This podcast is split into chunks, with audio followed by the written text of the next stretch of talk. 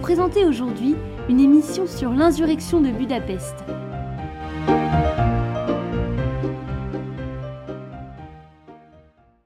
L'insurrection de la Hongrie trouve son origine dans le 20e congrès du Parti communiste qui se déroule le 14 février 1956 à Moscou.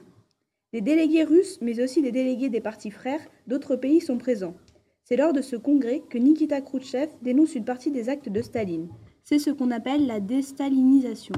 En Pologne, ce congrès soulève des mouvements prônant l'indépendance et la libéralisation du pays qui s'effectuent petit à petit grâce à des révoltes consécutives.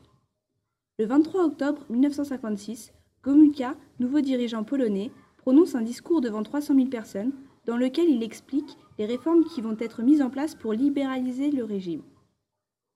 Les événements en Pologne incitent les intellectuels hongrois à se révolter également. L'insurrection de Budapest débute le 23 octobre 1956. Cependant, le 19 octobre déjà, des étudiants se réunissent afin de manifester contre des réformes, dont celle pour la suppression de l'étude obligatoire russe.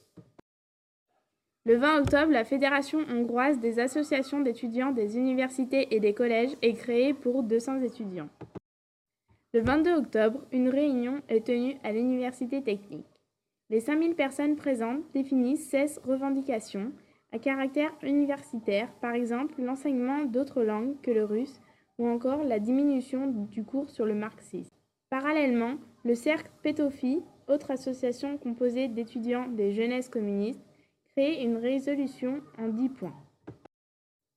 C'est alors que commence l'insurrection de Budapest. À 13h, le 23 octobre, une grande manifestation a lieu, réunissant des étudiants, des ouvriers et également des soldats. Arrivés devant le Parlement, la manifestation ne s'arrête pas. 200 000 à 300 000 personnes réclament l'indépendance du pays et le retour d'Irm Nagy au pouvoir.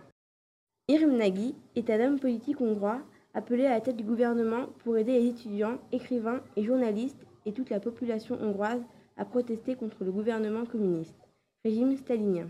La population hongroise étant très impliquée dans ce mouvement, elle se bat avec l'aide d'Irm Nagy qui s'empare de l'agitation qui est présente dans la capitale pour annoncer un nouveau programme économique, la démocratisation et la retraite de ses armées du pacte de Varsovie et ainsi que l'indépendance du pays.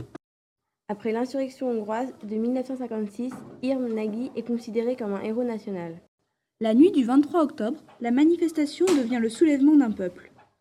Le comité central décide alors de désigner Imre Nagy président du Conseil, et demande l'intervention des troupes russes présentes près de Budapest afin de rétablir l'ordre. Le 28 octobre, Imre Nagy demande le retrait des troupes soviétiques. Le 1er novembre, la Hongrie proclame sa neutralité, mais deux jours plus tard, les troupes soviétiques pénètrent de nouveau dans la capitale et arrêtent les manifestants, ainsi qu'Imre Nagy qui est déporté puis exécuté en 1958. De 1957 à 1989, Janos Kadar passe du statut de chef de gouvernement à chef du parti, puis secrétaire général, pour arriver enfin président. Pendant 30 ans, il a consolidé le régime communiste du pays, qui, en 1956, a été remis en cause. À la suite de l'insurrection, 26 000 personnes ont été jugées par des tribunaux militaires ou civils, alors que des dizaines de milliers de militants avaient déjà pris la fuite. Les sanctions ont été diverses licenciements, mise en résidence surveillée ou autres.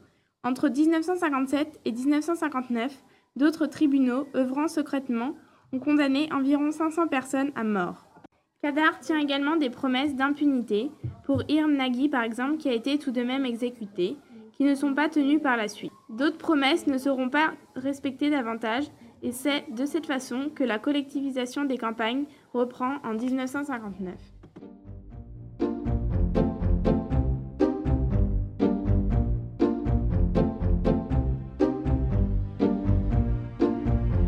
Cette révolte est restée dans l'histoire malgré son échec. Elle reste aujourd'hui un symbole de la lutte antitotalitaire.